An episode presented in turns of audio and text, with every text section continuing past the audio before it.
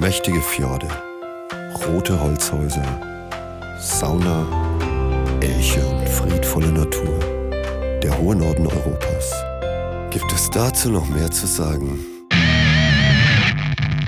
Bei diesen beiden schon. Nonin, der Talk mit Nordlandfieber und Finweh. Hallo und herzlich willkommen zu einer neuen Deck 11 Folge mit Sina von Nordlandfieber und der Tine von Finweh. Und äh, wir sind heute auf Deck 11 wieder unterwegs und haben einen neuen Gast bei uns. Und den stellt euch die Sina gleich mal vor. Ja, wer ist bei uns zu Gast? Die Ruhrpotsche Frohnatur mit dem finnischen Sisu hat ein Fable für Menschen und Bienen.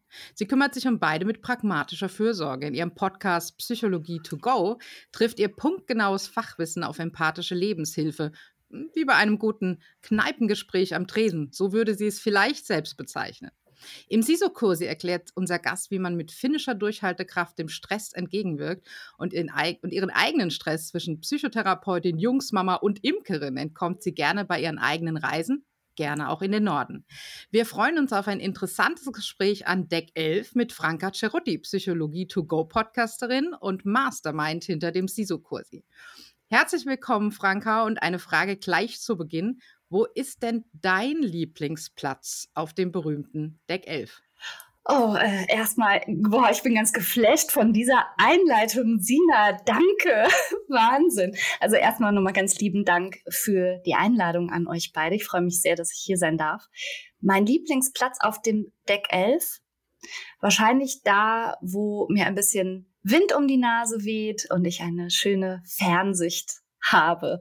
Das ist ein Platz, wo ich mich immer ganz wohl fühle. Und wenn ich Wasser sehen kann, dann geht es mir eh meistens gut.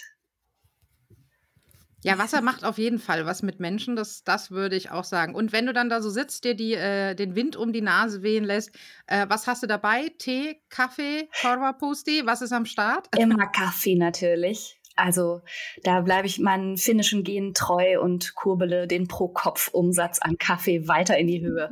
Ohne Kaffee geht einfach nichts bei mir. ähm, Erstmal Prost an der Stelle. Genau, wir, wir, wir heben alle, alle, einmal die genau. Mumentasse. Genau. Mumentassen, genau. Wie lustig das ist, das war nicht abgesprochen, aber wir haben hier wirklich alle die Mumientasse stehen. Genau. Mhm.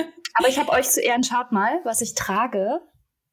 Seht ihr das, mein Pullover? Ihr, jetzt das, ist es im Podcast blöd, was zu zeigen, aber ihr genau. könnt das sehen. Auf meinem Pullover steht Höppe, Höppe. so ja, gut. genau. Das ultimative Wort, wenn es äh, vielleicht mal ein bisschen schief geht. Ja, oder wenn jemand irgendwie auch übertreibt oder Quatsch erzählt. Genau. Oder sich genau. mal ein genau. bisschen mal den Ball flach halten soll. Genau. Sehr gut. Ähm, ja, wir machen definitiv noch vielleicht ein Foto davon, dass die Leute auf jeden Fall sehen.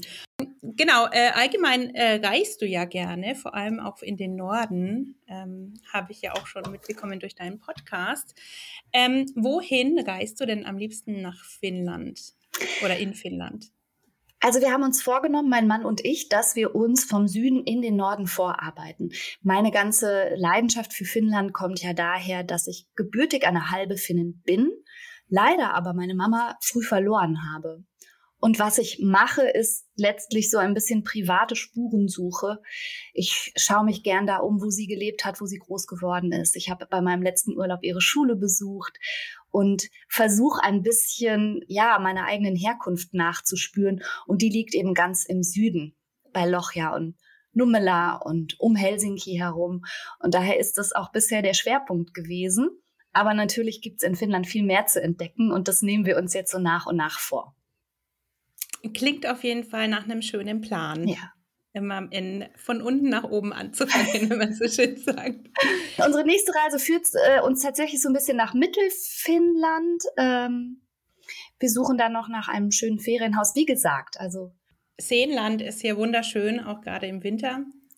Und äh, kann ich nur empfehlen. Natürlich klassisch mit Möcki am See, ja. Sauna, ähm, Bötchen rausfahren, gut rausrudern.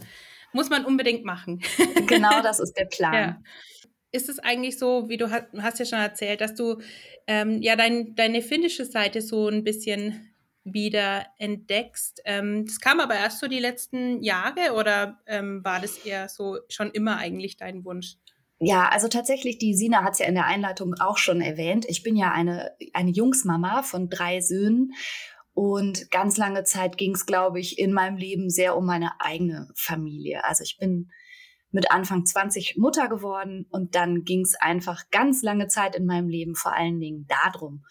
Und wie du schon sagst, Tine, die, die Beschäftigung mit meiner eigenen Herkunft, mit meiner finnischen Seite, die die ganze Zeit so brach lag. Und vor allen Dingen, nachdem meine Mutter verstorben war, ist auch der Kontakt zur finnischen Familie total abgerissen. Das ist wirklich was, was ich so erst seit, ich würde mal sagen, vier Jahren, drei Jahren so ein bisschen intensiver betreibe und mich ganz neu in Finnland verliebt habe und auch entdeckt habe, dass ich das irgendwie anscheinend vermisst habe. Und aber auch entdeckt habe, dass ganz vieles in mir ist, von dem ich nicht wusste, dass es da ist. Das sind manchmal Vokabeln, bestimmte Worte, aber es ist auch so ein bestimmtes Lebensgefühl, denke ich manchmal, was dann doch in mir auch ja Wurzeln geschlagen hat. Und das wieder aufzuspüren, macht mir gerade ganz viel Spaß. Kann ja. ich mir gut vorstellen, dass solche Eindrücke aus der Kindheit doch ja da sind und man das dann wiederentdeckt, ja. Also ich kann zum ähm. Beispiel finnische Weihnachtslieder komplett auswendig mitsingen und ich wusste das nicht. Wow. Das, ja. Und, spannend. Aber, ja, aber ich verstehe sie nicht. Aber irgendwo ist es in meinem, in meinem Musikgedächtnis anscheinend geblieben. Mhm, so aus der frühen ja. Kindheit wahrscheinlich genau. auch, was man dann irgendwie wieder ausgräbt. Ja. Genau so. Spannend. Mhm. Ähm, wie, wenn du sagst, da kommen plötzlich Vokabeln und da kommen äh, Lieder, die du gar nicht verstehst, aber die kannst ja. du singen. Ähm, wie ist es denn generell mit der Sprache? Sprichst du Finnisch? Lernst du Finnisch? Wie geht's dir damit? Ja, ich versuche Finnisch zu lernen und ich behaupte mal, dass es mir vielleicht ein bisschen leichter fällt als mein Mann, der mitlernt. Weil ich schon irgendwie im Ohr habe, wie es klingen muss. Oder dass ich sowas habe im Gegensatz zu ihm, dass ich sage, ja, aber das hört man doch. Oder das merkt man doch, dass das nicht richtig sein kann. Und dann guckt er mich an und sagt, woher sollte ich das merken? Also so eine Art Sprachgefühl habe ich schon. Vielleicht lerne ich auch ein bisschen leichter manche Vokabeln aber es fällt mir trotzdem unendlich schwer. Das wäre jetzt auch gelogen, wenn ich nicht sagen würde. Das frustriert. The struggle is real. The struggle is real. Ich kann das sehr gut nachvollziehen. Ja, das ja. können wir äh, gut nachvollziehen und das ist sehr beruhigend, dass obwohl äh, du da deine Wurzeln hast und da ein bisschen was mitbekommen hast, du sagst, der Struggle ist da. Irre, ja. Was ist denn beim, kannst du deinen größten Struggle benennen beim Finnisch lernen? Oder, oder sind es viele kleine? Viele kleine Struggles, würde ich sagen. Viele kleine Struggles. Ich habe gestern meinen Sohn gebeten, übersetzt quasi, ob er sich bitte mit dem Wurstshampoo die Haare waschen kann. Aber ich meinte nicht Makara, ich meinte Mustika. Solche Sachen. Und ist aber auch schön. Ich meine, es gibt, es gibt Teershampoo. Warum soll es nicht auch Wurstshampoo so, geben? Genau. In Finnen weiß es, man nie. Es gibt in Finnland auch eine Limonade, die heißt Wurst, Wurst äh, Vessi oder Wurstwasseri oder so ähnlich. Großartig. Also ganz, die also, habe ich noch nicht entdeckt. ja, habe ich neulich im Laden gesehen. Da dachte ich mir so, äh, vielleicht nicht. also, ja, ja. Warum unser, nicht? Unser Struggle beginnt ja immer schon bei der Vorstellung, Tine. Ne?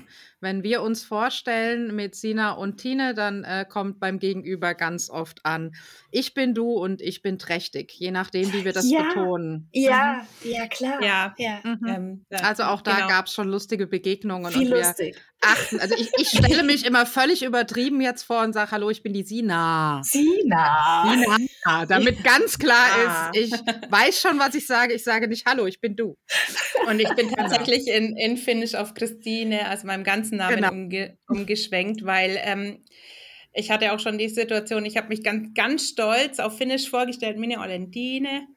Und ich, der Blick blieb dann etwas haften an mir und sagt, already. äh, bitte? um was super, geht? Super schön. Ach toll. Und es sind halt einfach so kleine Geschichten und äh, kleine Alltagsgeschichte von gerade hier auf dem Parkplatz vom Wohnhaus wurde ein Auto abgeschleppt. Wahrscheinlich geht es nicht mehr ähm, wegen dem, der Kälte. Und auf den Autos steht hier zum Abschleppen hinaus Auto.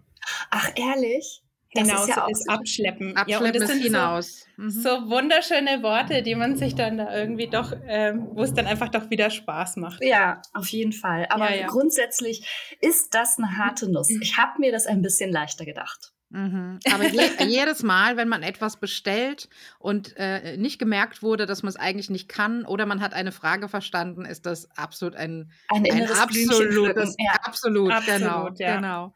Das genau. stimmt. Aber du entdeckst ja äh, nicht nur die Sprache äh, wieder oder neu, äh, sondern generell, generell auch so das gan ganze finnische Lebensgefühl. Du sagtest ja, du glaubst so ein bisschen, hattest du das eh schon in dir und musstest eigentlich nur in Anführungszeichen wiederentdecken. Hast du denn so auch das Sisu in dir gefunden? Ja, tatsächlich passt das zu beidem. Ich hatte ein Gespräch mit einer Freundin, die ist äh, Psychoanalytikerin und ich bin ja auch Psychotherapeutin und wir waren so ein bisschen besorgt, weil es so vielen Leuten im Rahmen der Pandemieentwicklung so total schlecht ging.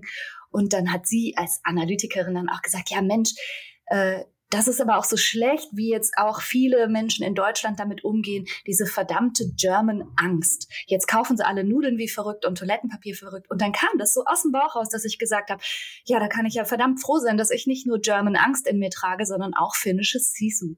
Und sie sagt, was trägst du in dir? Und das war halt so ein Beispiel dafür, dass, dass mir, also dann musste ich drüber nachdenken und dann war mir erst klar, ach ja, das ist kein geläufiges Wort hier und mhm. auch kein geläufiges Konzept.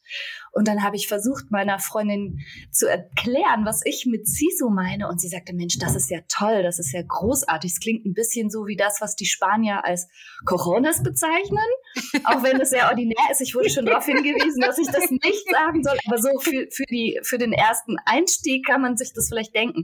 Also sowas, was so eine ganze Nation für sich beansprucht, so wir haben das als unsere geheimen Superpower.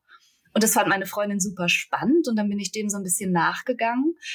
Ja, und daraus hat sich ja dann ganz vieles entwickelt. Unter anderem eben mein, mein psychologisches Wissen habe ich ganz viel darin wiedergefunden und gedacht, das ist etwas, von dem ganz viele Leute profitieren könnten.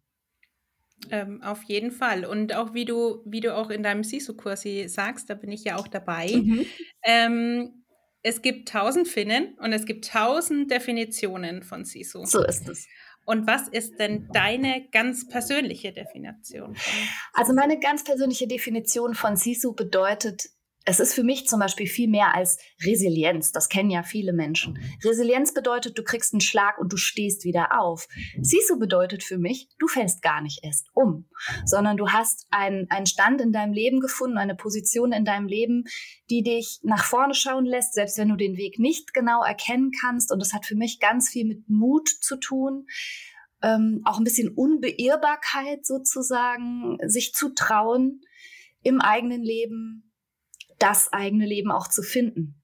Und ich glaube, das mhm. ist für viele Menschen nicht selbstverständlich. Ähm, äh, ja, sich zu trauen, viel mehr Mann selbst mhm. zu sein, den eigenen Weg zu gehen und sich nicht so viel reinquaken zu lassen. So irgendwie. Ja, finde ich eigentlich auch eine, eine schöne äh, Definition davon. Also auch diesen, vor allem der Mut, ja. zu sich selber ein bisschen zu stehen. Ähm, und auch so manchmal ein bisschen die, leck mich am Arschkarte ziehen, so ich mache das jetzt, ja. Das und auch sowas wie geht nicht, gibt's nicht. Ein bisschen. Also ja, nur weil zehn Leute Fall. sagen, das geht nicht, genau. heißt es gar genau. nichts.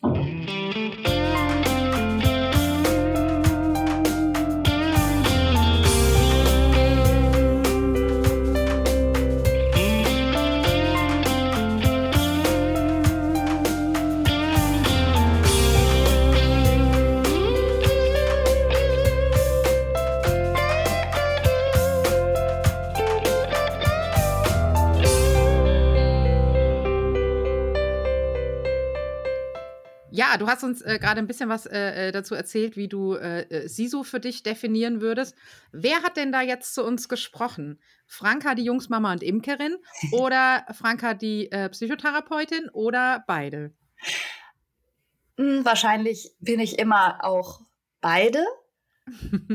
Allerdings, meine Söhne werden ja größer. Äh, das heißt, als Mama bin ich inzwischen schon gar nicht mehr so gefordert. Meine großen Söhne machen Abi bzw. studieren schon. Also die Mama-Rolle, die wird jetzt zunehmend weniger dringlich in meinem Leben, so dass ich mir eben jetzt auch andere Sachen mal mehr vornehmen kann. Zum Beispiel eben mich mit dem Sisu-Konzept zu befassen oder meinen Podcast zu machen. Also mehr Franka die Therapeutin vielleicht. genau. Genau, daraus ist ja äh, dann auch dein Kurs entstanden. Dazu kommen wir gleich noch.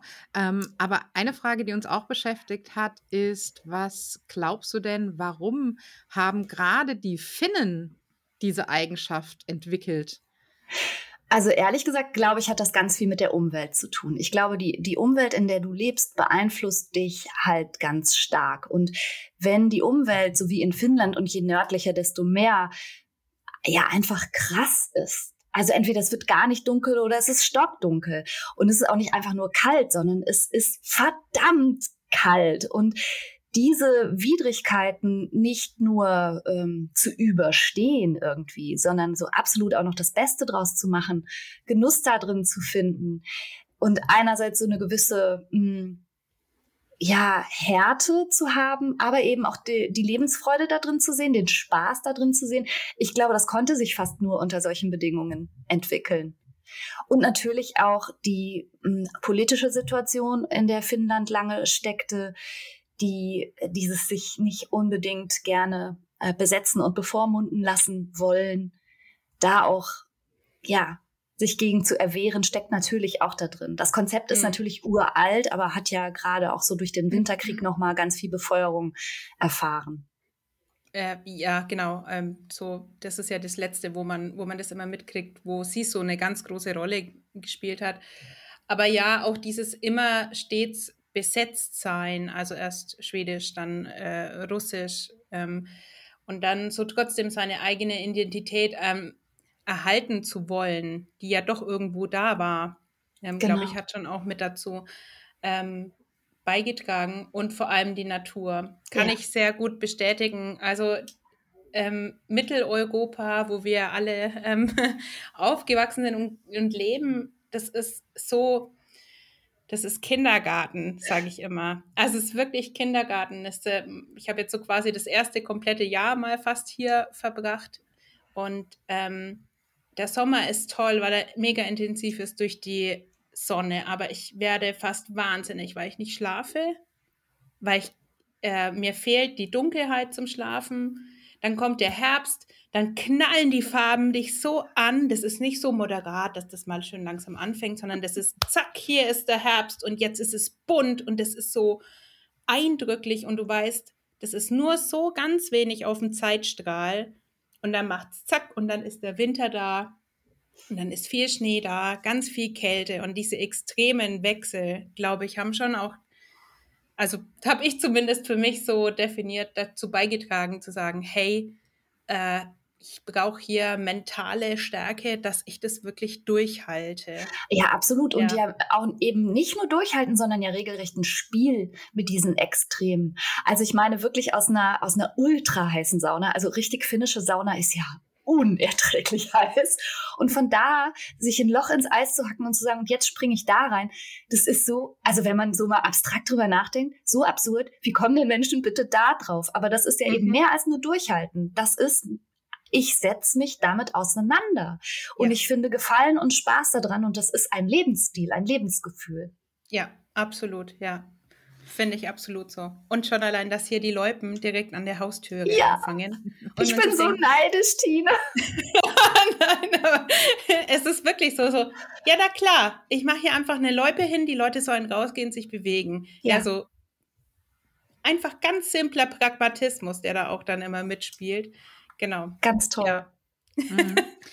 Was ja jetzt, wenn wir jetzt so über das SISO sprechen und Beispiele bringen und uns überlegen, wo kommt das her, wieso haben die Finnen gerade das entwickelt, dann sind das ja immer, oder was heißt immer, aber im Vordergrund steht immer so ein bisschen diese Stärke. Ne? Das ist so das, woran alle als erstes denken. SISO, das ist Stärke und das ist Mut und das ist so voll auf die Zwölf. Ähm, aber äh, jetzt äh, kam ja dann bei dir dazu, dass du äh, eben diese Stärke des Sisus mit Gelassenheit verbunden hast. Was ja jetzt eigentlich nicht das allererste ist, an das man denkt, wenn man sie so hört. Ähm, es hat ja eher so ein bisschen was Verbissenes. Wie, wie passt das jetzt zusammen? Ja, tatsächlich ist das, äh, ist nach meinem Gefühl Sisu halt gar nicht so mhm. verbissen oder so auf die Zwölf, sondern nach meinem Gefühl ist Zisu eine Art, ja, schon gelassene und mm, in sich ruhende Lebensführung. Also sagen wir mal ein bisschen unaufgeregt. Ich erlebe es eigentlich nicht so verbissen. Also zum Beispiel, ich habe Schlittschuhfahren gelernt hm, von meiner Mutter, die hat mich halt, war wie so ein kleines Schneemännchen eingepackt. Meine ersten Schlittschuhe haben Größe 23 gehabt. Also so klein, die kannst du dir so an so einen Autospiegel hängen, wenn du willst, weil sie der Meinung war, ja, wer laufen kann, kann auch Schlittschuh fahren. Und dann hat die mich einfach aufs Eis gestellt. Und das war's. Und dieses, was sie mir vermittelt hat, war nicht, du, du darfst auf keinen Fall umfallen oder hinfallen ist was Schlimmes oder so, sondern so, jetzt go, go, guck mal, wie du jetzt damit zurechtkommst. Also ich muss immer ein bisschen lachen, wie ich meinen Kindern Schlittschuhfahren beigebracht habe, mit so Rutschzwergen und so speziellen Schuhen. Und ich bin, weiß ich wie, gebuckelt, stundenlang mit denen übers Eis gerutscht. Und die haben das nicht halb so schnell gelernt wie ich. Und ich weiß nicht, ob das jetzt nur in meinem Kopf ein, ein Beispiel ist dafür. Also meine Mutter hatte einfach die Gelassenheit, sich daneben zu stellen nicht bös, nicht grausam. Also hätte ich mir jetzt wehgetan, hätte sie mich natürlich getröstet. Aber sie hat jetzt auch mir nicht erspart, mich da ein bisschen durchzukämpfen. Und das erlebe ich jetzt gar nicht als verbissen oder so, sondern handle it. Das mhm. Leben ist ja so, dass du Herausforderungen hast. Aber da musst du weder verbissen werden, noch drüber durchdrehen oder verzweifeln. Stell dich hin und mach. Das ist für mich Sisu und deshalb passt das für mich auch, eigentlich auch gut zur Gelassenheit, weil das eben so was Unaufgeregtes für mich hat. Ja, ich glaube, dass das auch genau das Schlüsselwort ist. Mhm. Unaufgeregt. Deswegen musste ich gerade, das sieht man ja nicht, aber ich mhm. musste so nicht. Weil genau das ist das, glaube ich, das in Anführungszeichen Problem. Also mittlerweile hat den Begriff Sisu, hat man doch schon gehört. Ne? Also äh, auch in Deutschland äh, macht das dann doch die Runde. Und viele verbinden damit aber eben nur diese Stärke und äh, haben dann aber schnell so eine deutsche Betrachtungsweise von, ich muss stark sein und dann durch, jawohl.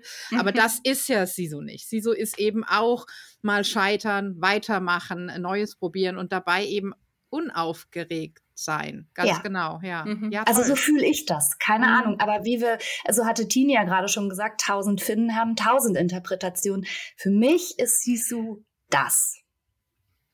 Ähm, wie, wir, wie ich den Begriff Gelassenheit zusammen mit Sisu das erste Mal gehört habe, dachte ich mir, also für mich passt es erstmal gar nicht zusammen. Mhm. Ähm, und dann habe ich mir gedacht, ja, ähm, nach außen hin wirkt einer, der in sich ruht und weiß, was er tut und weiß, dass es immer weitergeht, äh, manchmal auch nicht unbedingt verbissen, aber sehr stark und sehr zielstrebig, sage ich es jetzt mal so. Aber die Gelassenheit ist ja eher in einem selbst. Die muss sich nicht unbedingt nach außen widerspiegeln, vielleicht. Aber dann konnte ich damit auch was anfangen, weil für mich war sie so schon diese Power, die man einfach hat, ja. so widerständig irgendwie gegen alle Windmühlen kämpfen. Und ich fand es extrem erfrischend oder ja, das mal anders zu verknüpfen und zu sagen, nee, da ist auch eine Basis an äh, Ruhe, Gelassenheit, ähm, ähm, so in diese Richtung. Also du musst in dir selber ruhen und dich selber erstmal ähm, hier runterfahren und dann erstmal dich fokussieren, vielleicht auch ein bisschen und dann läuft es alles besser, anstatt dass man hier so wie der Wilde, ähm, wie der Wilde voranrennt und dann einfach so ab in die Schlucht, ja. Genau, gar nicht. Ähm, Für mich geht es ganz viel um Selbstvertrauen im besten Sinne. Also, dass man sich selbst vertraut, auf die eigene innere Stärke vertraut und das muss überhaupt nicht verbissen oder so rigide mhm. oder sowas sein. Aber eigentlich schon spannend, wie man, ähm, wie man so einen Begriff, den man ja auch nicht übersetzen kann. Also es gibt ja keine wirkliche Übersetzung wie die Sauna, die kann man auch nicht übersetzen. ja, ähm, gibt es ja wirklich keine Übersetzung. Schwitzhütte, genau. Möchtest du heute in meine Schwitzhütte kommen? Klingt auch sehr nett. genau. Ähm, also äh, finde ich schon, äh, schon interessant, wie wir da eigentlich auch gar ganz wenig Vokabular dafür haben, um das genau zu benennen. Ja, die, die finnische Psychologin Emilia Lahti hat sich ja viel mit dem Begriff von Sisu beschäftigt und hat tatsächlich auch versucht, das auch auf dieser Ebene so ein bisschen einzusortieren. Und ich glaube, dass was am nächsten dran kam, war wiederum ein anderes Konzept aus dem amerikanischsprachigen Raum namens Grit.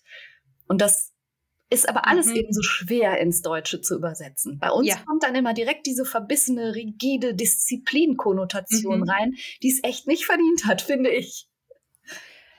Stimmt, es gibt eigentlich im Deutschen keinen ich nenne es jetzt mal äquivalent dazu. Also es haben die Deutschen, äh, deutsche Kultur gibt es einfach gar nicht. Nee. Und du hast jetzt aber deinen Sisu-Kursi äh, aufgesetzt. Weiß gar nicht, ich glaube, er ging jetzt in die zweite Runde schon. Na, also das ist ja ein Online-Programm, das startet, wann immer jemand starten möchte. Also da kommen ständig neue, neue Teilnehmerinnen und Teilnehmer rein. Und mh, mm, die Module kann man ja selbstständig durch arbeiten und durchschauen, wie man mag. Und begleitend gibt's halt alle 14 Tage noch eine Live-Veranstaltung. Aber es sind tatsächlich einige Leute dabei, die machen den Kurs zum zweiten oder schon okay. zum dritten Mal inzwischen, weil sie auch sagen, dass sie immer wieder sich was Neues da rausnehmen oder was ganz Neues hören, was vorher vielleicht nicht so relevant war. Also ja. Äh, kam die Idee zu dem Kursi und das Näherbringen des Konzepts so vielleicht auch äh, den, äh, den Deutschen das näher zu bringen, auch aus äh, dieser ganzen Pandemiesituation ja. raus? Ja, total. Das Problem ist ja, ich bin Gruppenpsychotherapeutin und Gruppenpsychotherapeutin und Pandemie verträgt sich leider überhaupt nicht gut. Das heißt, ja, es ist jetzt echt ein bisschen tragisch. Und dann durch dieses Gespräch mit meiner Analytikerinnen, Freundin, und meine Sorge auch, habe ich irgendwas gesucht, wo ich dachte, das könnte hilfreich sein. Und dann habe ich angefangen mit so kleinen Sisu-Samstagen, habe so offene Seminare gemacht und daraus hat sich das irgendwie entwickelt. Also abgesehen davon, dass ich halt einfach auch die zeitliche Kapazität hatte, sowas jetzt einfach mal auf Video aufzunehmen, habe ich wirklich eine Umfrage gemacht unter meinen ganzen äh, Patientinnen und Patienten, aber auch den Abonnentinnen und Abonnenten meiner Flipchart-Post und habe gefragt, was, wo drückt bei euch der Schuh? Oder wie gestresst seid ihr gerade? Oder was würdet ihr euch wünschen? Und was rauskam, war eben, wir würden uns wünschen, wir hätten weniger Angst, wir wären mehr gelassen, wir hätten gerne weniger schlechtes Gewissen, weil wir so viel leisten und trotzdem immer das Gefühl haben, das ist alles nicht gut genug. Und mhm. ich wollte Antworten darauf finden. Und dann habe ich einfach geschaut, was nach meiner Erfahrung Menschen am besten hilft in solchen Situationen. Also das ersetzt jetzt natürlich auf gar keinen Fall eine Psychotherapie, aber das war so mein Anliegen, da mal so ein bisschen gebündelt was zusammenzufassen. Und das war die Grundlage dann für den Sisu Kursi. Also anfangs waren das Live-Veranstaltungen und inzwischen gibt es das eben als Online-Programm. Sehr, sehr äh, cooles Konzept, muss ich sagen. Also Danke. Ich habe mir das erstmal so angeguckt, dachte mir, okay, das will ich jetzt wissen, was er da vorhat. und ähm, ich finde schon allein die Aussage, dass man es in seinem eigenen Tempo machen kann, extrem ja. entspannend, weil ich momentan einfach eine Phase habe, wo ich einfach nicht dazu komme. Ich habe viel Stress äh, und versuche das auch so alles äh, gut aufzuteilen, aber ich will mich damit ordentlich auseinandersetzen und schön langsam das machen und dann dachte ich mir, okay, Frank hat gesagt, ich kann da eine Pause machen und das später weitermachen, dann mache ich das jetzt so. Und in dem Moment ist es auch so sehr angenehm, das für sich zu erfahren. Dass man so für sich auch sagen kann, ey, alles easy, eins nach dem anderen. Ja, wir verlinken natürlich auch mal deinen Kursi und deine, deine Flipchart-Post und deinen Podcast natürlich äh, bei uns in den Show Notes. Und äh, an der Stelle auch nochmal danke, dass du Leon Winscheid davon überzeugen konntest, was sie so ist. das habe ich sehr gefeiert, wie ich das gehört habe. Genau. Äh, wie, wie bist du dann noch auf die Idee gekommen, den Podcast zu machen? Das ist doch auch ein äh, Pandemiekind, oder? Nein, nein, den Podcast habe ich schon. Oder hattest du den vorher schon? Den habe ich schon äh, vorher ah, gehabt, aber eben auch durch die Pandemie, da eben die zeitlichen Ressourcen, die ich dann hatte, die habe ich tatsächlich auch dafür genutzt und habe ganz viel, so wie jetzt auch, mit meinem Mikro und meinem Kopfhörer auf, äh, viel mehr Zeit für den Podcast gehabt. Und tatsächlich ist er seit der Pandemie wöchentlich erschienen. Vorher war das so unregelmäßig, wie ich halt Zeit hatte. Und seit dem Januar 2021 ist er wirklich wöchentlich erschienen und hat dadurch auch so ein bisschen Fahrt aufgenommen. Den gab es aber schon länger. Ah, okay. ähm, und äh, dann nimmst du auch, teilweise hast du auch auf das Thema äh, CISO bist du da drauf eingegangen und hast natürlich ganz andere psychologische Themen ja. auch für die Menschheit aufbereitet, auch sehr kurzweilig. Das ist immer sehr angenehm. Dankeschön. Ja, da kommen, also im Podcast kommen ja alle möglichen Sachen zur Sprache, die jetzt nicht nur mit Sisu zu tun haben. Manchmal streift das natürlich das Thema und dann binde ich das ein. Aber oft geht es ja auch um Störungsbilder oder so. Das ist dann eher so wirklich Psychologie aus meiner Praxis. Ähm, was, was schätzt du eigentlich am Medium Podcast? Was, was macht für dich den Reiz aus? Am, am Podcast machen, ja. aber auch am Podcast hören? Hm, ich finde Podcast hören ganz toll, weil ich dabei die Hände frei habe. Also ich, ich höre gerne Podcasts beim Autofahren, beim Kochen, wenn ich die Wäsche mache. Ich bin so eine Art Wissensfresser. Ich höre mir unheimlich gerne interessante ähm, Podcasts an, wo ich was lernen kann, wo ich was Neues erfahre, manchmal auch einfach, um mich unterhalten zu lassen. Ich bin ein bisschen picky, was Stimmen angeht, muss ich ehrlich sagen. Hm. Weil Podcast ist schon auch intim. Ne? Man hat es direkt im Ohr, je nachdem, wenn man es mit Kopfhörer hört. Deshalb bin ich manchmal ein bisschen wählerisch, wenn jemand irgendwie komische, eine komische Stimmlage hat oder zu kieksig spricht, was Tine gerade eingangs mit uns diese schöne Übung gemacht hat zur Stimmlockerung, finde ich eine super Idee. Ähm, und Podcast machen ist vielleicht dem geschuldet, dass ich ehrlich glaube und ja auch aus dem Grund meinen Beruf gewählt habe, dass es zu wenig Bewusstsein gibt für psychologische Inhalte. Viel zu wenig. Eigentlich bin ich erstaunt, mhm. dass Psychologie nicht Schulfach ist.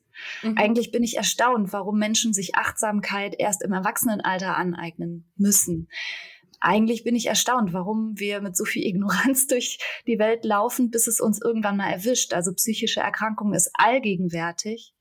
Die letzten Zahlen der, GB, der DGPPN, das ist die Deutsche Gesellschaft für Psychiatrie und Psychotherapie, die sagen, dass 27,8 Prozent aller Erwachsenen in einem Ausmaß belastet sind, dass schon eigentlich eine Psychotherapie indiziert wäre. Das ist fast okay. jeder Dritte. Und ja. das sind mhm. nur die Erwachsenen. Den Kindern ja. und den Jugendlichen geht es teilweise noch bei weitem schlechter, gerade auch durch die Pandemie, weil so viel weggebrochen ist. Und ich habe das tatsächlich, ich weiß auch nicht, äh, erlebe ich das fast ein bisschen wie ein Auftrag, meinen Beitrag zu leisten zur Entstigmatisierung, aber auch zur Aufklärung, aber auch Mut zu machen, dass Menschen sich Hilfe suchen.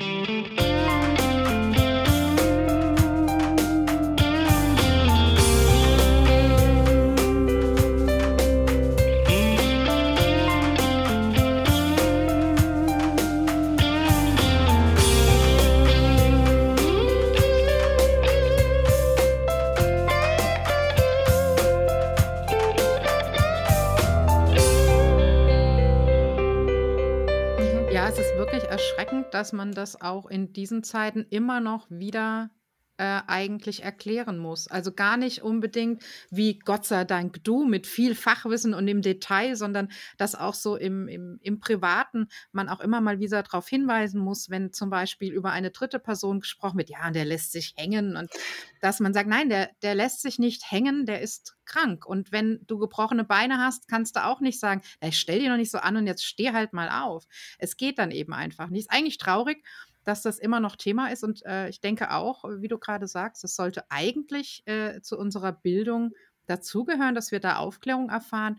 Und noch schockierender finde ich, dass selbst wenn du in die Ausbildung schaust von medizinischem Fachpersonal, Psychologie de facto oft gar nicht wirklich stattfindet. Also ich habe selber eine Hebammenausbildung durchlaufen.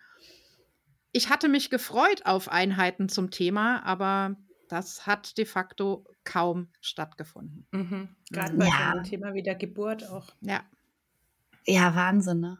Aber auch ehrlich ja. gesagt, bei Lehrern findet das wenig statt. Also Total. bei ganz vielen Menschen, die mhm. mit Menschen arbeiten, findet das wenig statt. Also. Äh, Dürfte eigentlich wirklich eigentlich? nicht sein, ja. Ja. Mhm. ja. Hast du eine Erklärung dafür, warum das so ein bisschen sträflich behandelt wurde oder so vernachlässigt wurde? Ja, ehrlich gesagt nicht. Also womit ich häufig konfrontiert bin, ist natürlich dieser Mythos, alles, was sich zwischen den Ohren abspielt, ist entweder Einbildung oder mit reiß dich mal zusammen zu beheben. Oder auch sowas wie, ja, was so von alleine kommt, geht auch von alleine wieder oder so.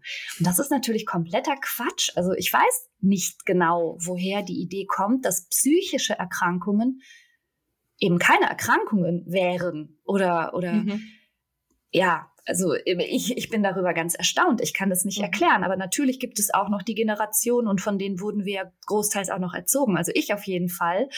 Ähm, die, das sind Kriegskinder gewesen oder Nachkriegskinder. Also mein eigener Vater sagt zum Beispiel, was, was haben die Leute für Probleme? Die haben noch nie Hunger gehabt. Hunger ist ein Problem.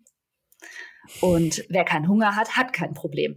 Und wenn das die Haltung ist, mit der viele Menschen erzogen wurden, dann spüren die vielleicht, dass etwas nicht in Ordnung ist mit ihnen oder dass es ihnen nicht gut geht, aber billigen sich das selbst schon kaum zu. Mhm. Mhm. Und dann ja. kommt eben so eine Verurteilung. Da spielt auch ja. unheimlich viel mit rein. Also letztlich mhm. sind wir ja auch Kinder oder Kindeskinder von Menschen, also sehr wahrscheinlich jetzt nicht wir im Speziellen, aber ja. äh, von Menschen, die Traumata nicht aufgearbeitet haben. Ja, klar. Also das muss man ja auch noch bedenken. Und was ich ein ganz äh, spannendes, aber auch schlimmes Phänomen finde, ist zumindest beobachte ich das so und empfinde das so, dass es sehr viele Menschen gibt, die eigentlich kopfmäßig da angekommen sind, dass sie es verstanden haben, das so auch artikulieren, anderen gegenüber auch dieses Verständnis haben können, aber nicht sich selbst gegenüber, wenn sie erkranken, weil ja. es so tief sitzt, dass das ja nichts ist und man das wegschieben muss dass man mhm. anderen zwar schon dieses Verständnis entgegenbringen kann, aber sich selber nicht. Und dann finde ich es wunderbar, wenn man einfach Menschen wie dir im Podcast zuhören kann und gerade so über die Stimme, die dann ohne, ja klar, man macht Haushalt dabei oder fährt Auto, das mhm. mache ich auch so, aber trotzdem ohne andere wichtige Reize äh, eindringen kann. Und dann habe ich immer die Hoffnung, dass das nach und nach auch nach unten tiefer ins Unterbewusstsein sackt und dann eher zu einer ja. reflexhaltigen, positiven Haltung wird und nicht mehr äh, sich selbst gegenüber dann so hart hm. zu sein. Also beobachtest du das auch? Kannst, kannst du das bestätigen oder ist es nur meine Beobachtung, dass äh, das Phänomen auftritt? Doch, das ist tatsächlich was, was ich natürlich auch ganz glücklich zur Kenntnis nehme, dass ich ganz viele Zuschriften bekomme, dass Leute mir schreiben, oh, jetzt habe ich zum ersten Mal verstanden, dass ich damit nicht alleine bin. Ich dachte, ich bin bekloppt. Oder, ach, das hat einen Namen, das wusste ich gar nicht. Oder auch, ja, jetzt habe ich mich zum ersten Mal getraut, mir mal so einen Sprech Sprechstundentermin zu besorgen bei einer Therapeutin. Ich hatte so große Scham, darüber zu sprechen, aber durch den Podcast, wie du schon sagst, sickert das irgendwann ein und verliert auch vielleicht so ein bisschen den Schrecken, sich auch wirklich mal mit den eigenen dunklen Kellern auseinanderzusetzen. Mhm. Das ist jedenfalls meine größte Hoffnung. Dafür mache ich das. Es ja. ist auf jeden Fall auch, ähm, also dass Leute überhaupt schon mal das auf die bewusste Ebene sich holen, okay, ich brauche jetzt vielleicht doch mal Hilfe, ist ja, finde ich, schon immer ein Schritt. Aber finde es dann manchmal ein bisschen schade, wenn Menschen dann sagen, ja, ich lasse den Platz dann lieber Leuten, die ihn mehr brauchen als ich. Ich will ja da nicht das ist so ein bisschen schade, das habe ich schon so oft gehört. Ja. ja. aber wenn du doch Unterstützung brauchst bei einem Thema, das muss ja nicht heißen, dass du dein Leben lang jetzt da einmal in der Woche irgendwo hin musst. Ja? Genau. Ähm, und ganz ehrlich, also zum einen finde ich diese Vergleicherei völlig unpassend, weil man kann in einer Pfütze ertrinken oder in einem sieben Meter tiefen Pool oder im Meer. Es kommt gar nicht darauf an. Also es bringt gar nichts zu vergleichen, wer hat es hier schlechter. Mhm. Das ist das eine. Das andere ist, dass ja auch eine Psychotherapie in Zeitabschnitte gegliedert ist. Und es ist ja durchaus möglich, dass jemand, der, sagen wir mal, noch nicht so lange, noch nicht so chronifiziert und vielleicht auch in einem eher mittelschweren Ausmaß unter einer Symptomatik leidet, schon nach zwölf Sitzungen gute Erfolge hat. Und jemand anders braucht vielleicht 24 Sitzungen und jemand anders braucht vielleicht eine Langzeittherapie. Mhm. Aber sich selber das von vornherein äh, selber abzusperren und zu sagen, ah, da gibt's Leute, die brauchen das dringender. Ja, also das ist so ein bisschen schade, weil worauf will ja. man warten? Dass es richtig chronifiziert und richtig hart schwer ist? Das, ja, da klar. ist echt niemandem geholfen. so. nee.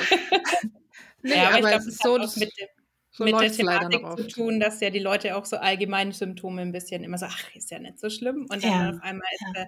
Ist, das Kind in den Brunnen gefallen und man denkt sich, ja, hätte man halt vorher. Ja. Vielleicht hängt es auch damit zusammen. Mhm. Ja, ah. gleich gehen, nicht warten. Also das, das ist ja das Thema, was äh, mich als Hebamme auch ja. bei den Hausbesuchen einfach, äh, womit ich konfrontiert werde, ohne natürlich vorher die passende Ausbildung erhalten zu haben. Aber gut, dann kümmert man sich selber drum, ähm, dass wir einfach, also dass ich erlebe, dass schon alleine das, das Normalisieren gewisser äh, Zustände oder Gedanken, die man hat, äh, hilft, dass vielleicht gar nicht erst mehr entsteht. Verstehst du, was ich meine? Also, dass man den Frauen sagt, ähm, das Leben ist nicht Instagram und niemand erwartet von dir, dass äh, alles perfekt ist. Dein Kind ist, hat rosige Wangen, liegt sauber schlafend im Bettchen und du lächelst und servierst Kuchen, sondern vielleicht schreit das Kind, du findest gerade alles blöd und hast Kotze auf der Schulter. Genau. Und ähm, guckst das, guck, genau, und guckst das Kind nicht an an und denkst, oh, ich bin so verliebt, sondern du denkst einfach nur, sei endlich still. ja. Und das ist in Ordnung und das darfst du und das hat nichts damit zu tun, ob du dein Kind liebst oder nicht, sondern es ist einfach nur eine normale Reaktion. Allein das verbieten wir uns ja oft schon, ja. normal auf Dinge zu reagieren. Nicht jede psychische Reaktion auf ein Vorkommnis ist ja eine Störung oder behandlungsbedürftig. Also wir, wir sind ja menschenfühlende Wesen. Und das ist ja völlig normal, auch mal Überforderung, Wut, Scham, ja. Äh, all das zu empfinden. Und glaubst du, dass auch das ein bisschen ein Problem ist, dass wir uns das immer so verbieten? Ach, da, da führe ich ja auch so ein bisschen meinen Sisu-Kampf gegen Windmühlen. Diese toxische Positivität, oh. die ist ein totales Reizthema für mich. Ne? Ja. Und auch in dieser bestimmten Life-Coach-Szene, wo dann Menschen, die vielleicht ein bisschen ängstlicher sind, ein bisschen nachdenklicher, ein bisschen bedächtiger, als Bewohner bezeichnet werden, die man aussortieren soll da kriege ich einfach Anfälle. Da, also dieses Good Vibes Only Getue oder das alles andere als Happy Happy Gefühle inakzeptabel sei, ist natürlich aus psychotherapeutischer Sicht nicht nur Quatsch, sondern regelrecht fahrlässig. Weil natürlich haben wir eine ganz große Klaviatur an Emotionen und diese Bewertung, welche davon gut und welche davon schlecht sein, äh, die, die, die legen wir ja darüber. Jedes Gefühl ist erstmal eine wichtige Information, die man da gerade über sich selber bekommt. Und davon einzelne irgendwie wegdrücken und aussortieren zu wollen und die anderen bei Instagram zu präsentieren, verfälscht natürlich völlig das Bild. Absolut. Also äh, gerade mhm. auch äh, das, also ich meine, jetzt sind wir selber auch alle auf Social Media unterwegs und Social Media kann ja auch was total Tolles sein. Bin ja immer dafür, das Social in Social Media einfach ja. wieder aufleben zu lassen. Ähm, aber das muss uns bewusst sein. Wir sehen da 15 Sekunden äh, auf Instagram gecampten äh, äh Inhalt und ja. äh, schließen auf eine Person oder darauf, wie etwas zu sein hat. Das ist natürlich völliger, völliger Blödsinn. Ja, ja. ja. ja also wir Sina sollten. auch erst gepostet. Ja, ja, ja, Den. genau. Das sah ich äh, äh, bei Frau Piepenkötter 2.0. Frau Piepenkötter, eine wunderbare äh, äh Mutter und Frau und Erzieherin, äh, die auf äh, Instagram ihr Unwesen treibt, äh, mal einfach nur lustig ist und ähm, mal wirklich ganz tolle Inhalte äh, teilt. Und sie hatte äh, ein, ein Spruchbild, sage ich jetzt mal, gefunden auf einem anderen Account, wo es darum ging, ähm, ihr seht hier 15 Sekunden meines Alltags und sagt dann zu mir, na, was bei dir los ist, weiß ich ja, das habe ich auf Instagram gesehen.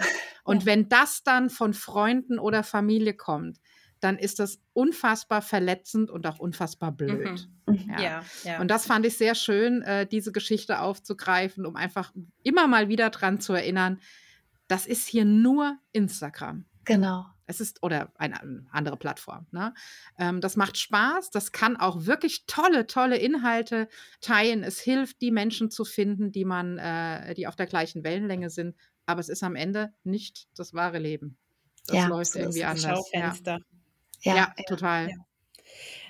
Jetzt sind wir ein bisschen abgeschwiffen. Aber ja. Ähm.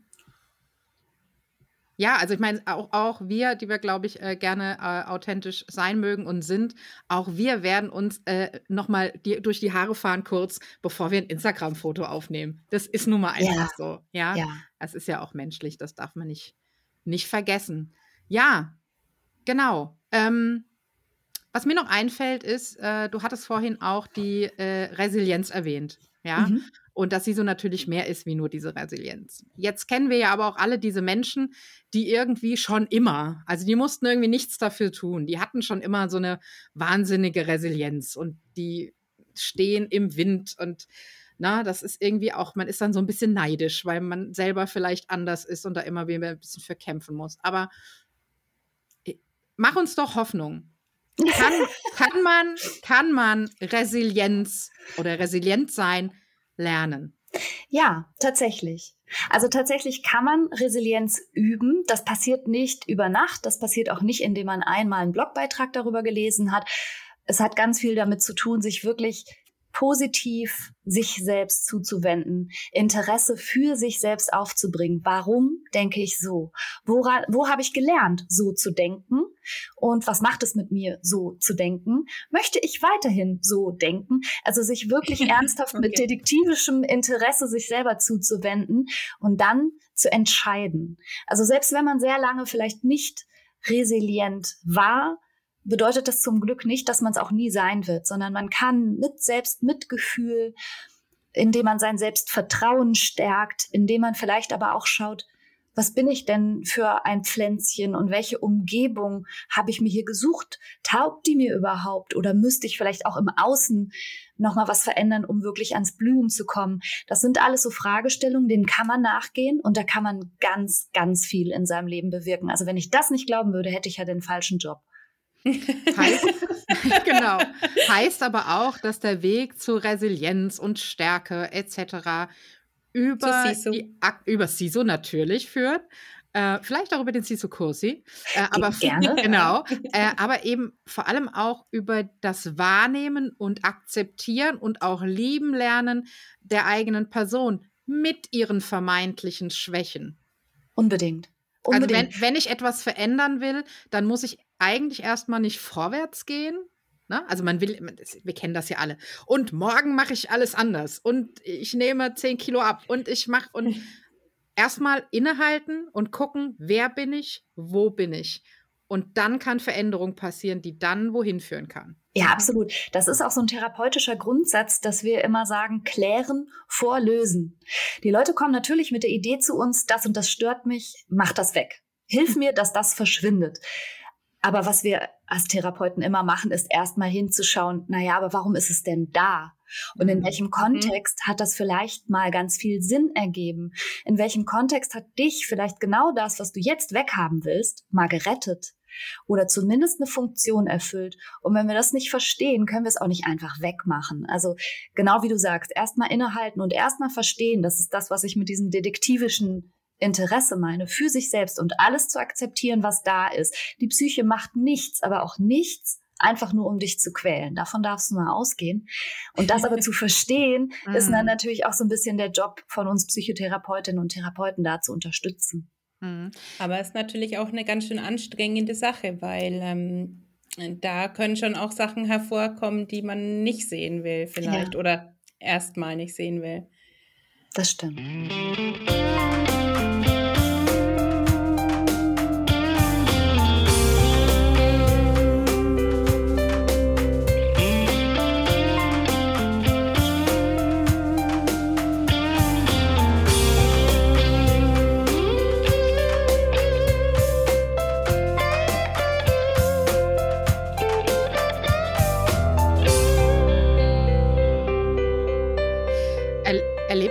Menschen, die, äh, ne, die kommen mit einem ganz klaren Wunsch und das muss ich ändern, so will ich werden und die im Prozess dann feststellen, nö, will ich gar nicht.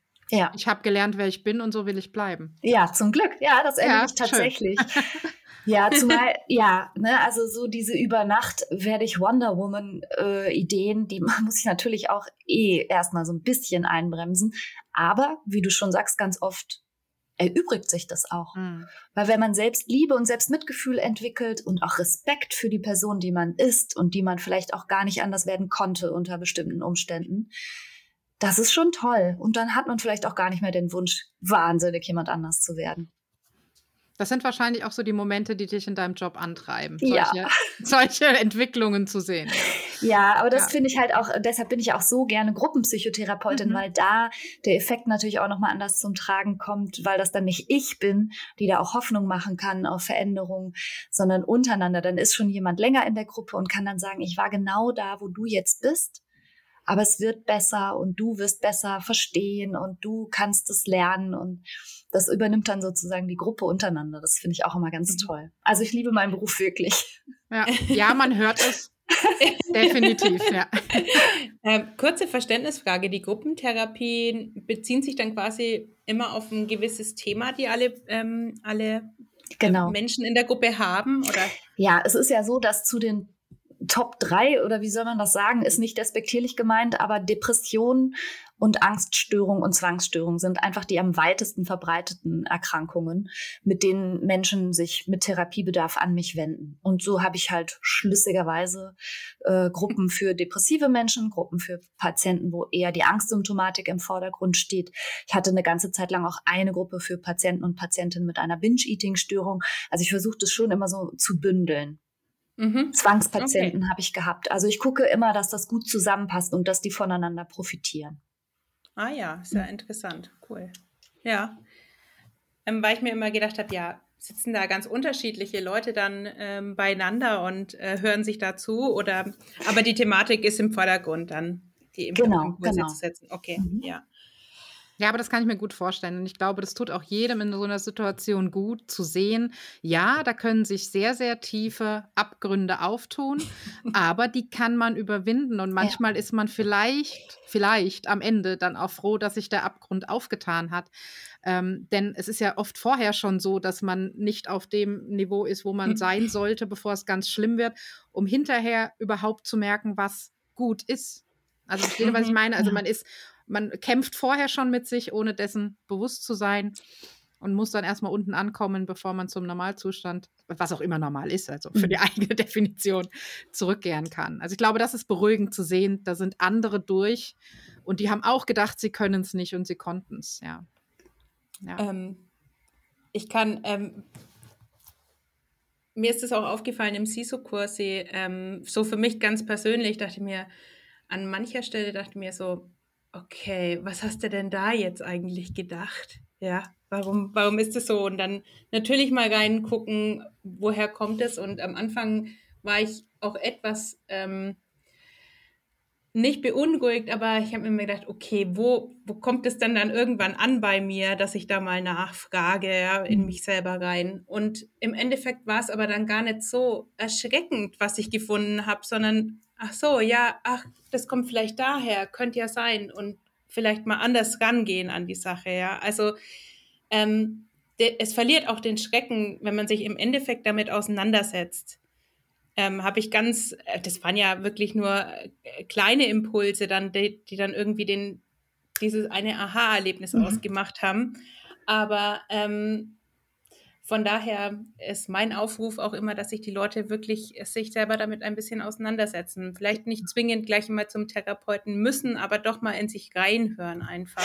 Also mir ist das nochmal ganz wichtig zu betonen. Ich bin vom Beruf natürlich Psychotherapeutin und deshalb muss ich das auch trennen. Der SISU-Kursi ist kein psychotherapeutisches ja, ja, ja. Angebot. Ne? Soll Fall. es auch nicht sein, soll auch keine Psychotherapie ersetzen, sondern das ist mehr so eine, wie soll ich sagen, eine Impulssammlung, von der ich zutiefst überzeugt bin, dass sie einem so bei der innerlichen Stärkung helfen kann. Mhm. mhm. Aber für wirkliche tiefe Krisen gehört das unbedingt in einen Face-to-Face-Kontakt, in eine Psychotherapie Absolut. vor Ort.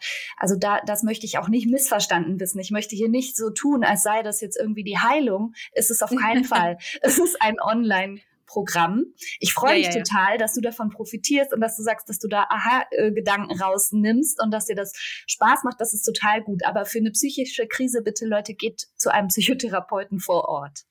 Definitiv. Äh, auf jeden Fall. Äh, das sollte das auch gar nicht äh, schmälern, auf genau. gar keinen Fall. Nein, nein, nein. Aber äh, wenn man sich trotzdem halt selber ein bisschen damit auseinandersetzen will, sind halt solche Angebote auch vielleicht mal so das erste reinschnuppern, wenn es jetzt ja. nicht ganz kritisch schon ist. Genau, was, genau. Was wir auf jeden Fall auch machen werden, ist, dass wir, wenn jetzt vielleicht uns irgendjemand zuhört, der merkt, dass, wenn wir über solche Themen sprechen, wie Depressionen oder ähnliches, dass das ein bisschen was aufwühlt und man das Gefühl hat, mh, hm, irgendwie geht es mir da nicht gut mit. Äh, wir packen euch mal ein bisschen was in die Shownotes, wo ihr euch hinwenden könntet, weil, wie Franka schon ganz klar sagt, das muss man trennen, das soll man trennen und dann bitte geht auch und sucht euch Hilfe. Mit dem gebrochenen Bein sitzt ja auch nicht mhm. zu Hause und sagt, das heilt schon wieder zusammen.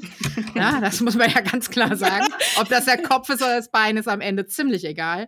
Und äh, tut das bitte. Ähm, und äh, wenn ihr aber einfach Lust habt, euch mit euch zu beschäftigen, mit eurer inneren Stärke in Verbindung mit Gelassenheit, dann seid ihr natürlich beim Sisu-Kursi ganz richtig. Und vielleicht, yes. ich glaube ja auch immer, das kann auch äh, einfach ein bisschen Prophylaxe sein. Also wenn ich mich beschäftige mit diesen Themen und an mir und meiner Gelassenheit und Stärke arbeite, dann bringen mich vielleicht gewisse Ereignisse im Leben nicht so schnell zu Fall. Und wenn doch, dann suche ich mir eben weitergehend Hilfe. Und genau. ihr merkt schon, wir könnten da jetzt auch noch Stunden, also Tage, Wochen drüber reden und finden das ganz spannend. Und wir würden Dann würde ich mir noch, aber noch einen Kaffee holen. Genau. mir würden da auch noch ganz viele Themen einfallen, äh, die wir äh, der Franka äh, noch servieren könnten. Wir könnten Löcher im Bauch fragen. Ähm, aber äh, ich glaube, das hat äh, schon ein ganz gutes Bild gegeben und wir sind ganz äh, happy über das Gespräch heute mit dir und das Eintauchen äh, in, die, in den psychologischen Aspekt des Sisu, das uns ja doch auch immer schon mal begleitet. Und zum, zum Abschluss würden wir dir gerne aber noch eine etwas leichtere, schönere Frage stellen, um jetzt nicht mit, mit äh, tiefen Krisen hier aus dem Podcast zu entschwinden. Und zwar, äh, wenn du dich jetzt gerade im Moment mhm. nach Finnland beamen könntest. Irgendwo mhm. hin nach Finnland. Für so einen Bilderbuch-Siso-Moment. Dann erzähl doch mal den Hörern, wo wärst du jetzt gerade? Wie würde es aussehen und was würdest du machen? Ach, okay. Das ist eigentlich leicht. und zwar wäre ich dann, würde ich dann in diesem Augenblick auf dem Steg sitzen, am Möcki.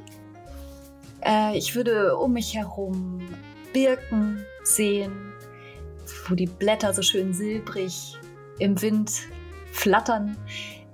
Dann würde ich eine Thermoskanne dabei haben. Wie gesagt, ohne Kaffee gehe ich ja nicht weit. Mein Mann würde wahrscheinlich das Boot schon mal fertig machen und wir würden gleich rausfahren auf den See und ich hätte ein Buch dabei und würde mir die Sonne auf die Nase scheinen lassen und einfach nur ein bisschen lesen und in dem Boot liegen. Das wäre mein gelassenster Sisu-Moment. Perfekt, da wäre ich sofort dabei und wahrscheinlich heizt die Sauna derweil schon hoch. Selbstverständlich und ja. der Hot Tub wird auch schon hochgejagt. Perfekt. Wunderbar, das heißt, wir machen Sag uns nur kurz wann und wo. Wir genau. Ich wollte gerade sagen, wir müssen an der Stelle Schluss machen. Äh, ich befülle die Thermoskanne, wir treffen uns gleich. Schön. Okay. Liebe Franka, wir freuen uns sehr, dass du unser Gast warst, dass du dir die Zeit äh, genommen hast und äh, wir so tolle Gespräche führen konnten heute. Vielen, vielen ja. Dank für deinen Besuch auf unserem virtuellen Deck 11. Ja, total gerne. Ich danke euch vielmals und ganz lieb, dass ich kommen durfte.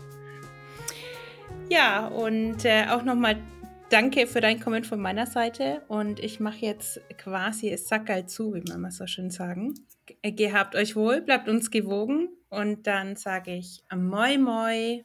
Ich sag Hey Pa und Franka sagt. Ich sag auch Moi Moi. Tschüss. Tschüss.